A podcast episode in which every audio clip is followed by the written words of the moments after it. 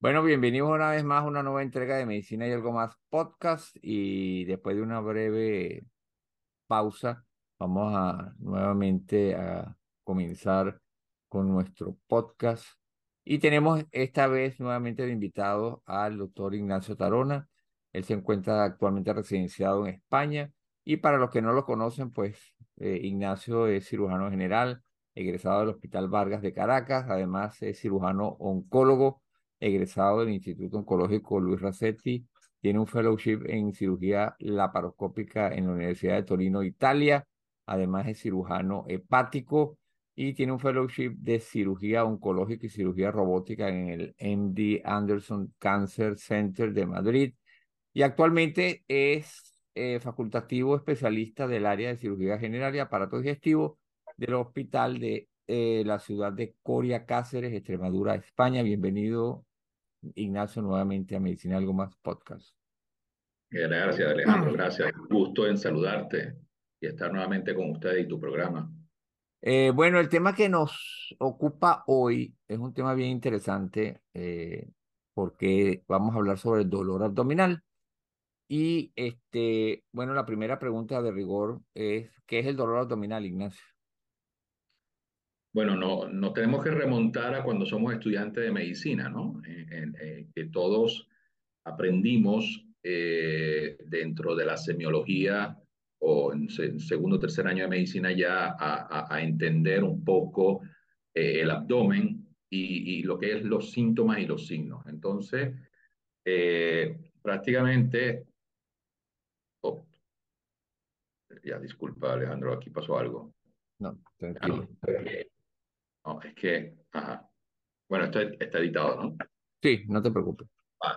Entonces, el dolor abdominal se, podríamos definirlo como eh, eh, es inicialmente un síntoma que una persona eh, tiene y que se clasifica básicamente en agudo o crónico.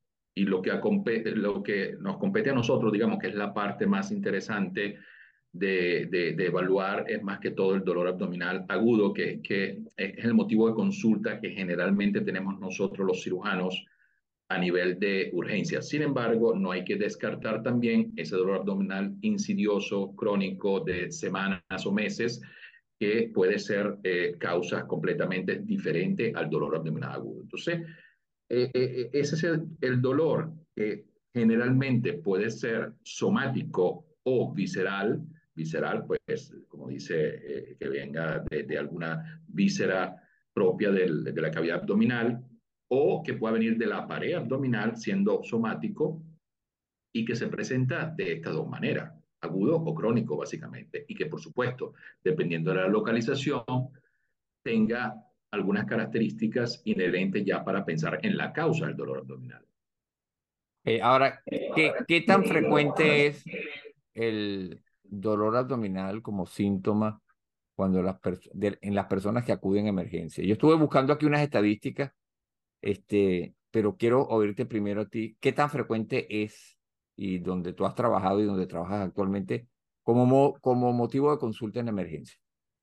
Ahora, nosotros que llevamos tantos años trabajando eh, eh, en emergencia, en urgencia y desde el punto de vista quirúrgico, yo diría que en términos generales, de hecho, cuando, eh, si bien sabes que en una oportunidad trabajé en la emergencia también del Hospital Central de la Defensa, ahí se hicieron una estadística a propósito de un caso que se analizó y tal, y aproximadamente entre 60 y 70% de los motivos de consulta que se tenían en ese departamento de urgencia eh, era dolor abdominal, o sea que es bastante elevado. Yo pudiera decir en la práctica que a nosotros como eh, cirujanos, pues eh, la mayoría de las veces que nos llaman a evaluar en la urgencia eh, un paciente, más de la mitad de las veces es dolor abdominal.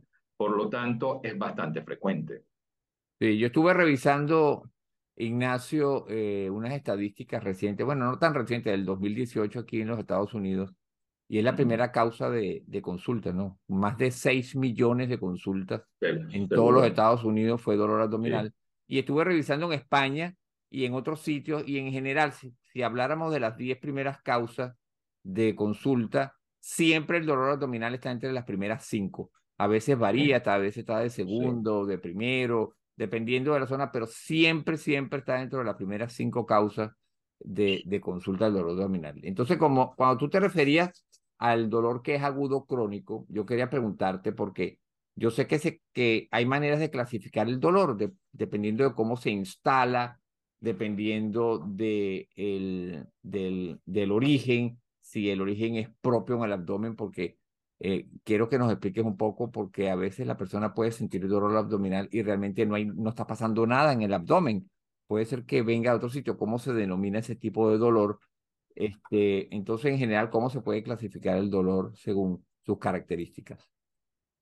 Pues mira, vamos a tratar de ser un poco práctico con respecto a las clasificaciones, porque sabemos que siempre hay áreas, muchas, y, nos enredamos más que...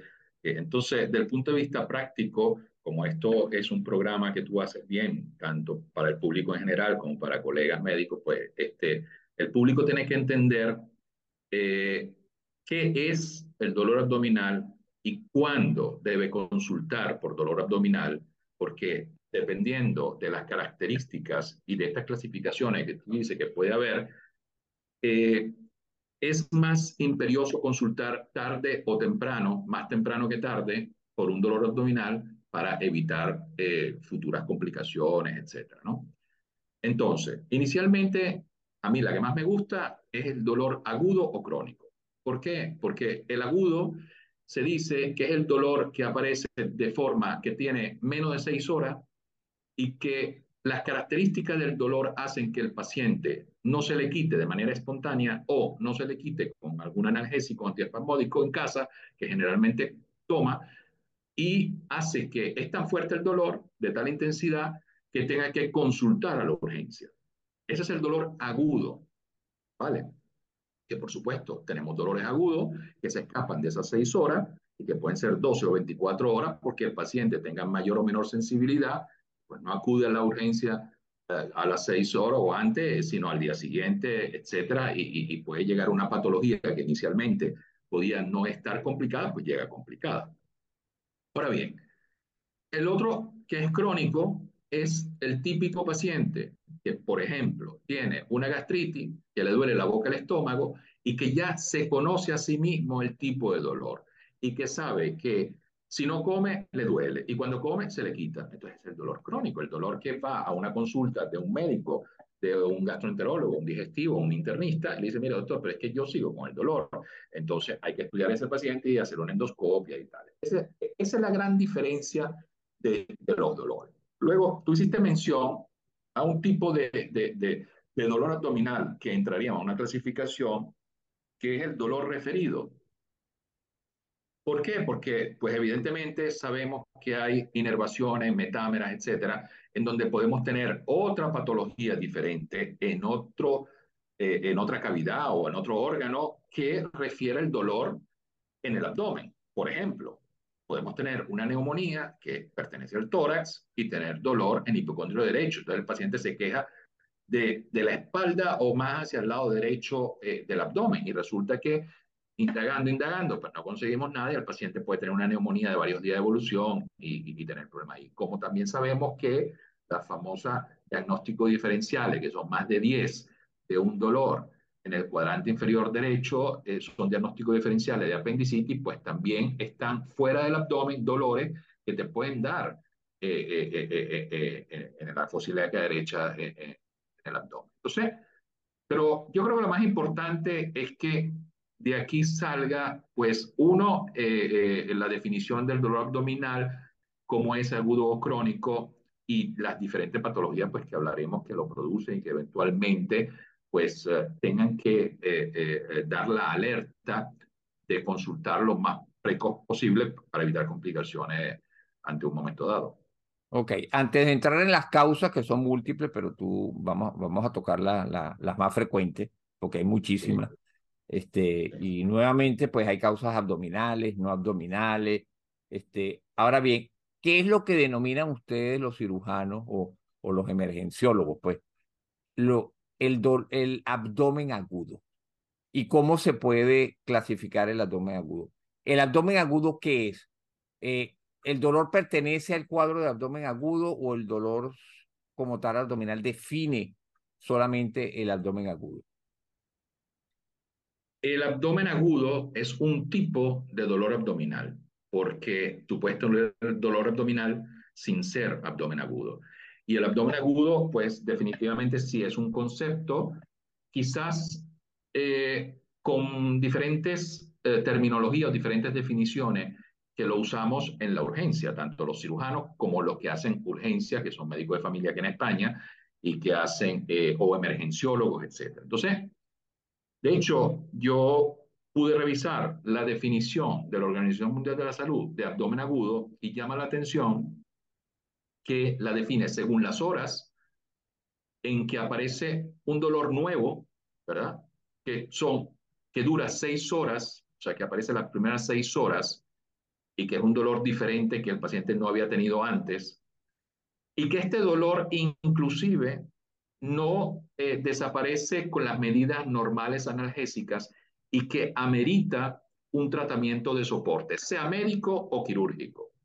Entonces, cuando este dolor abdominal que persiste por más de seis horas, que amerita hidratación, que amerita dieta absoluta, que amerita eh, eh, tipo metroclopramida, amerita medicamentos, eh, eh, bloqueantes de bomba de sodio potasio, o sea, unas condiciones que tú dices, el paciente se tiene que quedar en observación por lo menos o ingresado porque hay un dolor abdominal que no mejora y que tenemos que hacerle un tratamiento, eso es un abdomen agudo, pero claro, ya tenemos que darle apellido, si es médico o quirúrgico. Por ejemplo, hay abdomen agudo médico que ese paciente no se le termina de quitar el dolor y que hemos tenido que usar por una causa médica, sea una crisis ulcerosa, por ejemplo, hasta eh, infusiones de, de bomba de, de, de, de protones. de, protones, etcétera, porque bueno, el paciente no tolera la comida, porque le duele, etcétera, o eh, otras causas tipo los famosos colon irritables, que son diagnósticos ya de descarte también, que también son causas de dolor que se puede presentar en la parte aguda. A diferencia del cuadro quirúrgico, es decir, ya un paciente cuando nosotros vemos que ese dolor persiste, que lo catalogamos como un abdomen agudo y le ponemos el apellido quirúrgico, es porque dentro del abdomen hay una patología que su resolución terapéutica es cirugía, llámese apendicitis, colecistitis o, o oración, etcétera, otra cosa. Ok. Ahora, dentro de las causas, eh, cuáles son las causas más frecuentes y eh, de las causas abdominales. Ya tú hablaste de las no abdominales. Las más frecuentes, como tú dijiste, pues son las neumonías, puede ser el infarto del miocardio. Exacto. Hay que estar pendiente porque se refiere el dolor. Son los, como tú bien lo definiste, son dolores referidos. Eh, si hay una irritación de la pleura, porque además de la neumonía se irritó la, la membrana que recubre el pulmón. Eh, ahora, los dolores propiamente del abdomen, eh, ¿cuáles son las causas más frecuentes que ustedes han visto y que siguen viendo en las emergencias? Mira, antes de hablar las causas más frecuentes, a mí me gustaría hacer una mención a un punto que es la semiología abdominal. Ok. ¿Y, ¿Y por qué digo la semiología abdominal antes de entrar en las causas? Porque el abdomen, si lo dividimos en cuadrantes, por encima del ombligo eh, tres cuadrantes, epigastrio y dos laterales, hipocondrio derecho y hipocondrio izquierdo, luego a nivel del ombligo, mesogastrio, flanco derecho y flanco izquierdo, y por debajo del ombligo, hipogastrio, y fosiliaca derecha y fosiliaca izquierda. Entonces es muy importante tener estos nueve cuadrantes porque la semiología abdominal, que sabemos que empieza con la observación, la palpación, la percusión y la ocultación, debe ser evaluada en todos los cuadrantes. Entonces el paciente va a venir y nos va a decir dos cosas, o que le duele de manera difusa el abdomen, que me duele todo, o me duele una parte del abdomen. Me duele el lado derecho, me duele, el lado, la boca, el estómago, o me duele eh, en hipogastrio, me duele la, la fosilica derecha. Entonces, eso es muy importante, muy importante. ¿Para qué? Para poder llegar a la causa. Porque efectivamente, una cosa son las estadísticas, que definitivamente mundialmente, y, yo creo que en la, en la mayoría de los centros hospitalarios el apendicitis, la apendicitis aguda sigue siendo la causa más frecuente de abdomen agudo quirúrgico. y abdomen agudo médico, pues tenemos varias, más que frecuencia, pues yo diría que las gastritis, la crisis ulcerosa o los síndromes diarreicos, este, las enterocolitis, pues son causas muy frecuentes que vemos en la urgencia y que no son médicas. Entonces, eh, eh, esa parte es muy importante porque cuando el médico va a examinar al paciente y, le hace la anamnesis y le pregunta, pues e, este, es importante tratar de ubicar, porque también sabemos que hay una relación entre estos cuadrantes y los órganos que hay. Es decir, la colecistitis o la, la, inflamación de la vesícula o el cólico biliar sin colecistitis, pues el paciente tiene el dolor en hipocondrio derecho y en el epigastro y se puede ir o no a la espalda. A diferencia de, de, de, de, una gastritis, una crisis ulcerosa que te da o una pancreatitis, por ejemplo, que te da en el abdomen superior. Sí, por eso yo, Ignacio, fíjate, yo por eso está, eh, quise comenzar preguntándote cuáles son las causas más frecuentes con nombre y apellido. Y después, en lo que tú estás explicando, porque eso forma parte, como nosotros sabemos, del el diagnóstico. Entonces, ¿cómo se hace el diagnóstico? Ahí entra la semiología. Es, digamos, es la primera ayuda que tú tienes. Dependiendo de dónde está el dolor, tú más o menos vas pensando qué órgano puede estar afectado. Claro, cuando, cuando el dolor es difuso, que tú, tú como tú lo dijiste, ahí no sabes qué órgano es, pues. Ahí sí puedes tener sospecha de cuál es la patología que produce dolores difusos más frecuentemente, pues. Pero, por, pero desde el punto de vista de causas, para luego entrar ahorita más de lleno en el diagnóstico y cómo usas esa semiología para el diagnóstico. Las causas en general más frecuentes, ¿cuáles son? Sin, sin decir dónde duelen y después caemos en la semiología. ¿Cuál, ¿Cuáles son las más frecuentes? El, el, de abdomen agudo quirúrgico, la, la, apendicitis aguda es la causa más frecuente. Secundariamente pudiéramos decir la cólico biliar versus colecistitis aguda. Perfecto. Eh, eh, esa, yo diría que esas dos engloban. Perdón, ¿Ah? que te interrumpa. ¿Y en la mujer?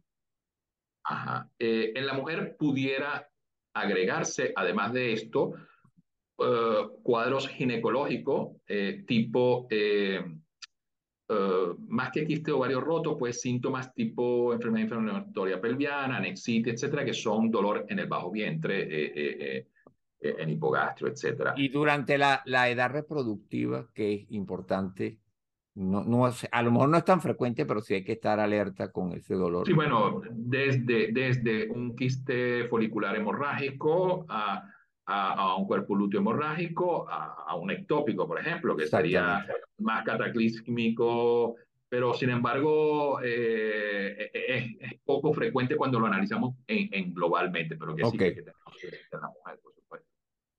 Perfecto. Entonces, ah, cuando, ya una vez que sabemos cuáles son las causas más frecuentes, ahora bien, ¿cómo se hace para el diagnóstico. Entonces, lo primero es síntomas que pueden acompañar en general a todos o algún, eh, algún dolor específico. ¿Cuáles son los síntomas que pueden acompañar? Porque el dolor es el, el, digamos, el síntoma macro del que estamos hablando, pero además del dolor puede haber otros síntomas y te pueden a ti hacer orientar y pensar, ir pensando en el diagnóstico. ¿Qué otros síntomas pueden acompañar el dolor abdominal agudo? Lo primero que tenemos que hacer es una buena anamnesis al enfermo. Entonces, de estos síntomas que acompañan al dolor, antes de preguntar los otros síntomas, hay que preguntar también las características y semiología del dolor. ¿Por qué? Porque hay que ver el dolor, ah, ya sabemos que es agudo, pero si es punzante, si es cólico, si es cerebrante, ese dolor que aparece y no desaparece para nada. Por ejemplo, un cólico nefrítico. Hay cólico nefrítico que hemos visto como dolor abdominal y que invariablemente no se, no se van tanto a la región lumbar, sino un punto ureteral medio doloroso, pero esos son esos dolores que persisten. Entonces, eh, dentro del dolor hay que preguntar duración del dolor, si ese dolor desaparece o no con antiespasmódico analgésico, si el dolor es sordo, si el dolor es vago, en fin, hay que ahondar en eso. Porque, por ejemplo, la gente cree que en las apendicitis duelen las piernas o, el dolor se va para la pierna. Y es lo que menos vemos. O sea, el dolor de la apendicitis es un dolor muy vago. Es un dolor que muchas veces el paciente ni, ni te dice que tiene el dolor del día antes, sino que cuando llega es que tiene el dolor y una sensación vaga alrededor del ombligo y que luego cuando tú lo examinas, pues consigue más dolor en la fosa ilíaca derecha. Entonces, eh, eh, a diferencia, por ejemplo, de una úlcera perforada, que ya es diferente, entramos ya en un dolor muy eh, persistente, muy rudo, muy constante, que el paciente tiene que tomar una posición antálgica porque el dolor no se le quita ni con morfina. Todo paciente perforado, una víscera hueca, te pide que le, casi que le pongas morfina porque el dolor no se le quita con nada. Entonces, ese dolor tan fuerte, pues tenemos que sospechar eso. Como tú sabes muy bien, siendo terapista, que uno de los dolores muy fuertes también, que no va y que se va para la espalda, es un aneurisma roto de aorta abdominal y que puede empezar como un dolor abdominal. Entonces, es muy importante preguntar, preguntar mucho sobre las características del dolor para nosotros tener la idea de la, del diagnóstico. Luego, los síntomas asociados, pues náusea, vómitos, debilidad, sudoración, porque por ejemplo, un fuerte dolor en epigastrio con sudoración profusa y mareo, pues caemos en lo que tú dijiste antes, una posibilidad que hay que pensar un infarto. Entonces, claro, entonces al dolor, pues están estos otros síntomas. Eh, si se acompaña o no con eh, eh, diarrea, con algún tipo de rectorragia, etcétera. Pues son. pero esto es la parte aguda, ¿no? O sea, la parte de, la urgencia. ¿Qué, hay, si hay, qué, qué pasa si hay fiebre? ¿En qué cambia el, la, aproximación de ustedes si, el, si se acompaña el dolor con fiebre? Para que tú veas que la fiebre es, lo, es, es el, el, el, signo, digamos, porque es cuantitativo, que menos vemos en la urgencia en dolor abdominal. Por ejemplo, yo te pudiera decir que de 10 apendicitis, si acaso una tiene fiebre. Y las colecistitis, ninguna tiene fiebre. Y hay inflamación. Entonces, la fiebre, tú sabes que me puede dar una fiebre a mí fuerte, una enterocolitis bacteriana, por ejemplo, un paciente que viene con una diarrea, una cosa, un dolor abdominal y tal. E, ese si viene tocado con fiebre, porque la fiebre, más que decir que, que acompaña al dolor abdominal, sabemos que es una respuesta sistémica, una noxa, donde hay realmente eh, eh, un, toque sistémico, como una bacteriemia o alguna otra cosa. Okay. Y eh, digamos, la, la fiebre como tal es un signo que debe alertar a la persona cuando se presenta porque ya puede estar hablando, como tú dijiste, puede ser un abdomen agudo médico, un proceso inflamatorio que no necesita de por sí una cirugía, pero cuando está complicando, cuando se está añadiendo a un cuadro quirúrgico, ya está hablando de que probablemente está mucho más, está más complicado que cuando se presenta inicialmente. Claro, por ejemplo, si nosotros tenemos a un paciente que tenga dolor de dos días, dos o tres días de evolución en flanco y la fosa izquierda y, y, le persiste el dolor y tiene un poquito de diarrea y hace fiebre, pues ese paciente, un cuadro de diverticulitis se puede complicar con un absceso peridiverticular y hacer fiebre. Y, y sí, por supuesto, ya la fiebre aparece secundariamente a un proceso que se inició, que no hemos diagnosticado porque ha consultado tarde, etcétera, y que sí es una manifestación sistémica de, un cuadro que no necesariamente tiene que ser quirúrgico, que puede ser de manejo médico inicial, pero que sí ya se está manifestando también como más avanzado la fiebre.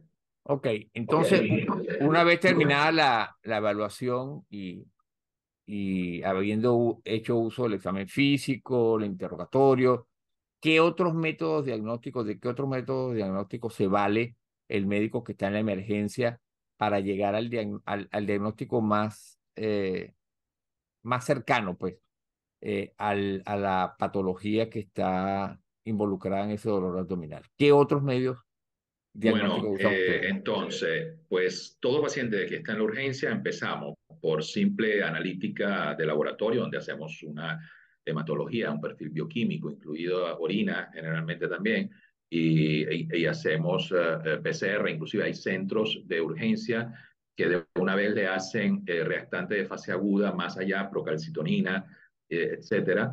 Eh, esa es la parte bioquímica, ¿no? Como para eh, eh, ver el estado inicial de un paciente que sospechamos de un abdomen agudo. Y el concepto que manejamos nosotros aquí en todos los centros en España donde he trabajado y, y, y, como digo yo, en el siglo XXI es medicina basada en evidencia. Me explico. Si nosotros vemos a un paciente y sospechamos un diagnóstico desde una apendicitis a una úlcera perforada o a un infarto intestinal, ese paciente termina en una prueba de imagen. Desde un eco, que puede ser una ecografía normal a un paciente con una apendicitis delgado y tal, a, una, a un escáner, a una tomografía. De hecho, nunca llevamos a ningún enfermo a quirófano sin tener un diagnóstico de imagen. Entonces, eh, anteriormente, hace muchos años, pues nosotros decíamos, vamos a hacer los exámenes de lo menos a lo más. Y, y en algún momento de, de, de, ese itinerario, pues nos parábamos, ¿no? Decíamos, bueno, pero si el paciente tiene leucocitosis y tiene clínica de apendicitis aguda y está irritado, pues ya vamos a operarlo. Pues ahorita han cambiado un poco los paradigmas, han cambiado eh, con respecto a, a, al tema, eh, y eso es multifactorial. Uno es porque se hace medicina basada en evidencia, lo otro es por consentimiento, lo otro son demandas, o sea, una parte legal. En fin, nosotros los protocolos eh, actuales de urgencia es así. Así sepa eh, el, el, quirurgo más experimentado que sea una apendicitis, ese paciente se le hace por lo menos una ecografía para demostrar la apendicitis antes de operarlo. Si no, se le hace un escáner directamente si la ecografía no da nada y por supuesto, si una colecitis igual, y en fin. Entonces, tenemos todo el armamento que necesitamos en la urgencia para llegar al diagnóstico lo más preciso posible antes de tomar una decisión quirúrgica.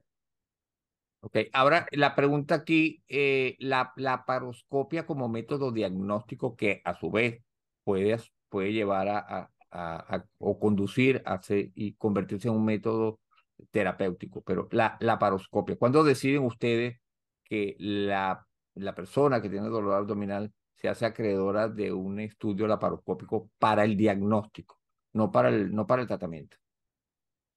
Eh, antes de, de, responderte eso, te voy a, a, a, poner el escenario de... Nosotros recibimos muchos pacientes geriátricos okay. encamados con deterioro cognitivo con dolor abdominal y con distensión abdominal. Y son pacientes que hay que tener mucho, un tacto muy fino con los estudios de imagen para decidir que ese paciente no es quirúrgico y sino que se le da un margen de pseudoclusión intestinal, de, de vólvulos interrogados, de pacientes encamados que hacen síndrome de Ogilvy, etc.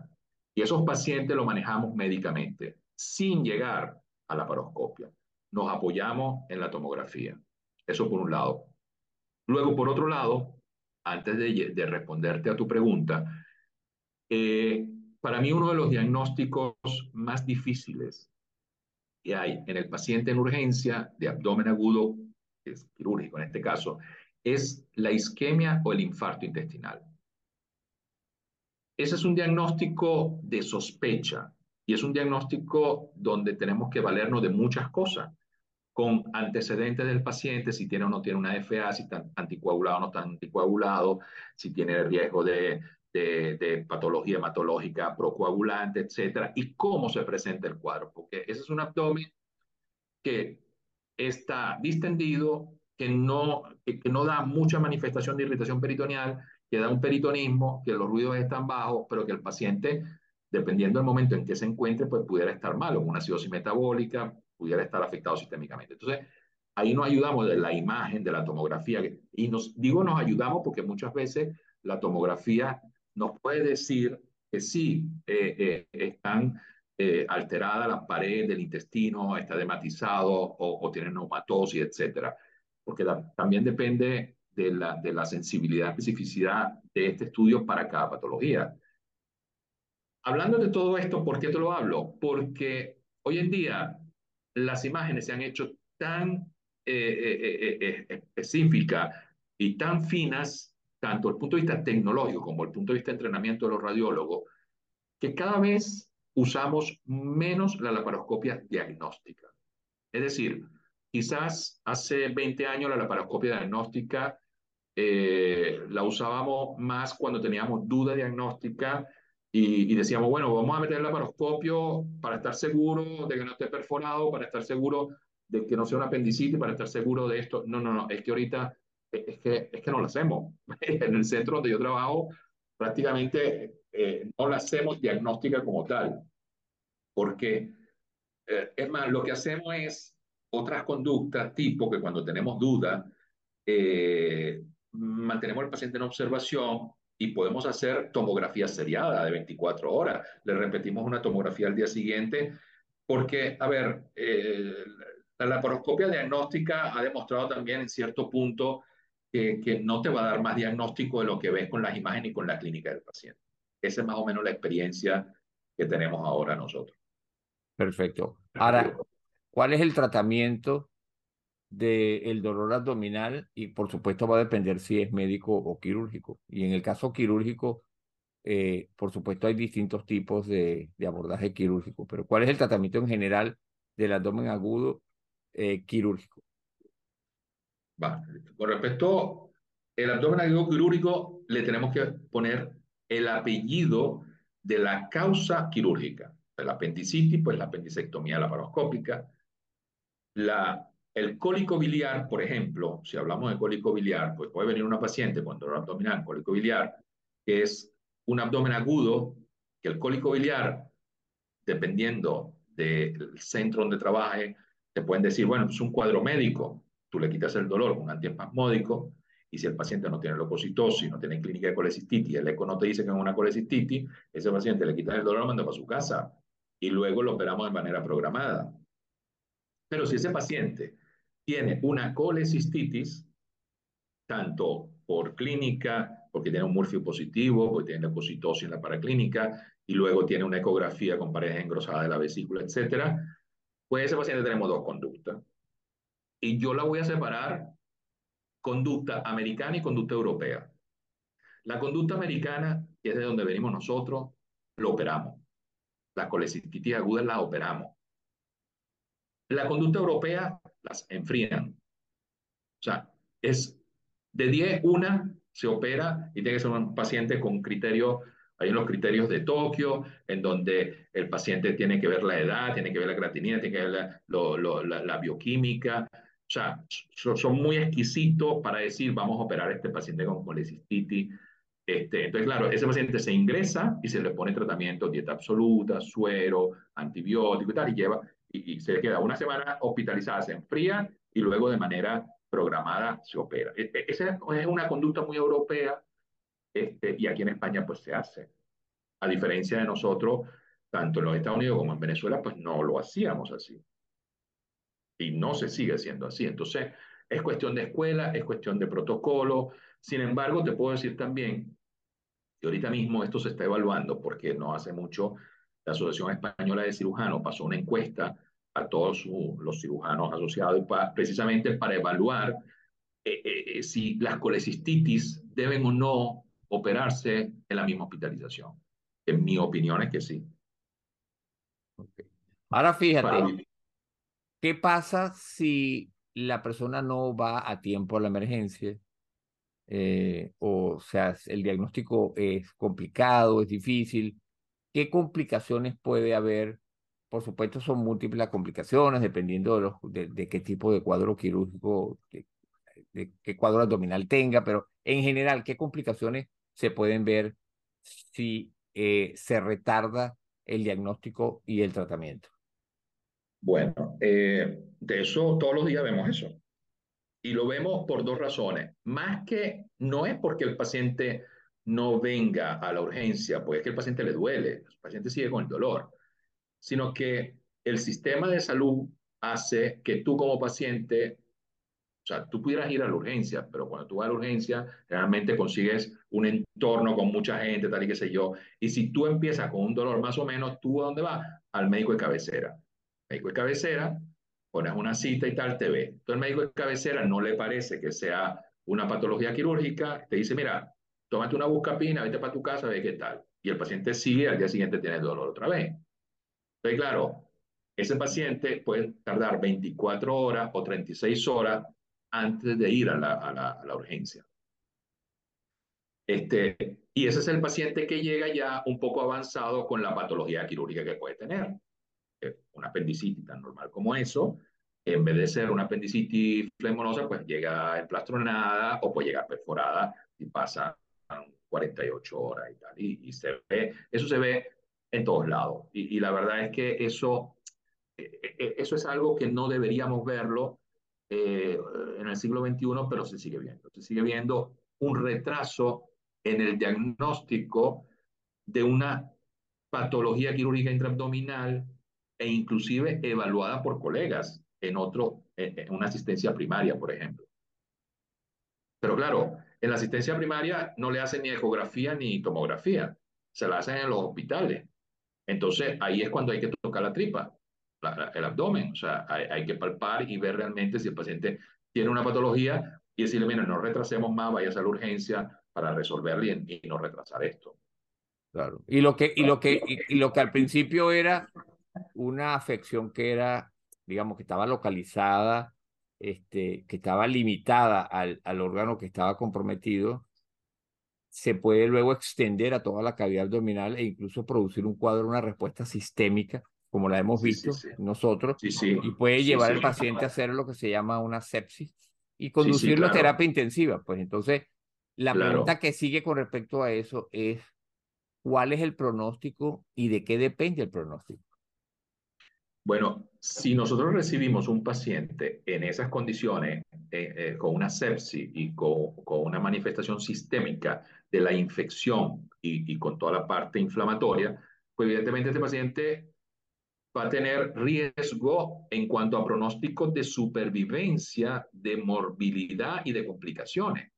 De complicaciones tanto intraabdominales, por ejemplo, abscesos intraabdominales, o de complicaciones fuera del abdomen como neumonías, o de complicaciones eh, de que esa sepsia hace que le baje tanto la tensión y que termine una terapia intensiva.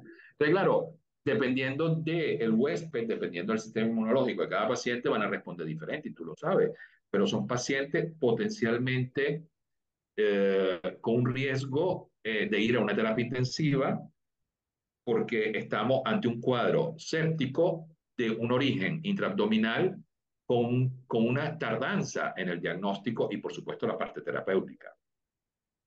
Ok, bueno, yo quería, y ya tú habías hablado un poquito antes, ya para ir cerrando, lo siguiente, la, una consideración sobre el dolor abdominal en el paciente anciano, porque ya sabemos que el paciente anciano es, es un paciente, eh, yo lo digo como especial, porque eh, sí. su cuerpo no reacciona de la misma manera que un joven, y eso lo que hace muchas veces retardar el diagnóstico y lo hace más difícil. Y por otro lado, el unas palabras sobre el dolor abdominal en la embarazada, donde toda esa anatomía abdominal se modifica por ese útero grávido. Bueno, sí, y la geriatría, como te digo, gracias a Dios, pues existe una especialidad aquí también, y pues aquí la pirámide es invertida, tú lo sabes, nosotros, yo creo que la mitad de nuestra población, nuestras salas de, de hospitalizaciones eh, eh, tienen pacientes todos por encima de 80 años. Eh, y efectivamente, tenemos, eh, cada vez aprendemos más a identificar pequeños detalles en los pacientes ya geriátricos. Y muchas veces son dolores muy difusos, muy difíciles de precisar. Eh, y yo creo que es como decían unos colegas, que la infección urinaria le sube a la cabeza al paciente anciano. O sea, un paciente anciano que hace una ITU, una infección del tracto urinario, le da, o sea, se, le da un deterioro cognitivo y no sabe por qué. O sea, porque es que el paciente debe estar séptico por una infección urinaria que le trastorna la conciencia. Entonces, ¿qué quiere decir eso? Y no se queja de que le arde por orinar, o, sea, y no se queja de nada. Entonces, el dolor abdominal es parecido. El dolor abdominal, ese paciente que llega, ojo, y tú puedes, tú tienes paciente anciano con deterioro cognitivo y sin deterioro cognitivo. Y más de la mitad tienen deterioro cognitivo. O sea que, y están en residencia. Entonces, claro, ahí tienes que sopesar mucho. Entonces, más que ese dolor, llegan con otras manifestaciones, si hay algo dentro del abdomen. Por ejemplo, la distensión abdominal. Eh, un peritonismo, que es diferente a irritación peritoneal.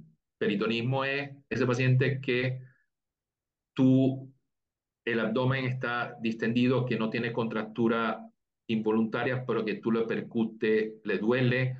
Son esos abdómenes que definitivamente, pues no, tú, tú, tú sabes que no son normales. Entonces, nos apoyamos mucho en estos pacientes de las imágenes. O sea, porque, como te dije, muchas veces nos llegan pacientes encamados el estreñimiento, por ejemplo, impactaciones fecales. Llegan pacientes así que la misma dilatación del colon te produce dolor abdominal. Y no solamente eso, sino que el paciente anciano es tan frágil que detrás de eso, pues llega deshidratado, insuficiencia renal prerrenal, la creatinina alta, es una cantidad de condiciones que hacen que... Entonces, ahí es cuando el cirujano tiene que tomar e, esa conducta expectante de apoyarse tanto de lo que uno examina, porque si el paciente tiene deterioro cognitivo y tú le preguntas, no te responde nada, pero te puede, tú le preguntas, e inclusive, sin tener deterioro cognitivo, tú le preguntas, y, y, no es el mismo interrogatorio que hacemos a cualquier persona de 30, 40 años. O sea, porque sí me duele un poquito, no me duele. O sea, por lo general, claro, te puedo decir otros casos también de pancreatitis con 80 años y una persona lúcida y la persona sí, es que me duele la boca es que el dolor no se me quita, es que me duele mucho y el paciente está vomitando y tiene una amilasa potente Ese paciente está claro y, y, también es geriátrico, ¿no? Entonces, eh, allí hay un abanico de diferentes tipos de, y, hay que individualizar a cada, a cada paciente geriátrico. Y, y bueno, nos apoyamos mucho en, en las imágenes para tener, y más que todo lo que te dije de, la, de las isquemias intestinales que, que, se ven, que se ven, porque aquí hay mucha fibrilación auricular y, y por, por uh, cardiopatía, por dilataciones auriculares, etcétera, pacientes anticoagulados, entonces claro, esos pacientes eh, de alguna manera pues tienes que, que, ver si hay isquemias parciales, etcétera, y, y ver. ¿Y en el caso de la embarazada? Bueno, la embarazada que eh, es diferente la poco y, y, ese dolor en el primer trimestre, segundo y tercer trimestre. Y con respecto a la, a la, paciente embarazada, va a depender del trimestre del embarazo, porque es diferente el primero, segundo y tercer trimestre. Y básicamente tiene que ver con el crecimiento uterino. ¿Por qué? Porque el crecimiento uterino pues, va a desplazar en, en sentido cefálico pues, los órganos intraabdominales. No es lo mismo eh, un, eh, una apendicitis en una mujer en primer trimestre de embarazo a las 12 semanas, en donde el dolor sigue estando como todas las mujeres en la futilidad que derecha, pero ya en un segundo o tercer embarazo pues puede tener un dolor debajo de la costilla en el hipocondrio derecho y ser una apendicitis, porque es que el apéndice sube. Entonces, y, y, de las patologías abdominales eh, frecuentes en la mujer embarazada son dos, básicamente, el apéndice y, y las piedras en la vesícula porque puedes tener una mujer embarazada que tiene piedra en la vesícula y no lo sabe y pues le tiene un cólico biliar. Y hemos operado tanto una como la otra, porque del resto, pues tener otro tipo de patología de abdomen agudo como tal, quirúrgico, es, es muy poco frecuente en la mujer embarazada. Bueno, perfecto. Yo creo que hemos llegado ya al final y con eso hemos cubierto el tema. Si hay alguna duda, pues que nos envíen sus preguntas y no me queda más que darte las gracias, Ignacio, por haber estado nuevamente acompañándome en Medicina y algo más podcast y quedas invitado, por supuesto, para una nueva entrega. Seguro. Gracias a ti, Alejandro, y éxito y un abrazo. Hasta luego.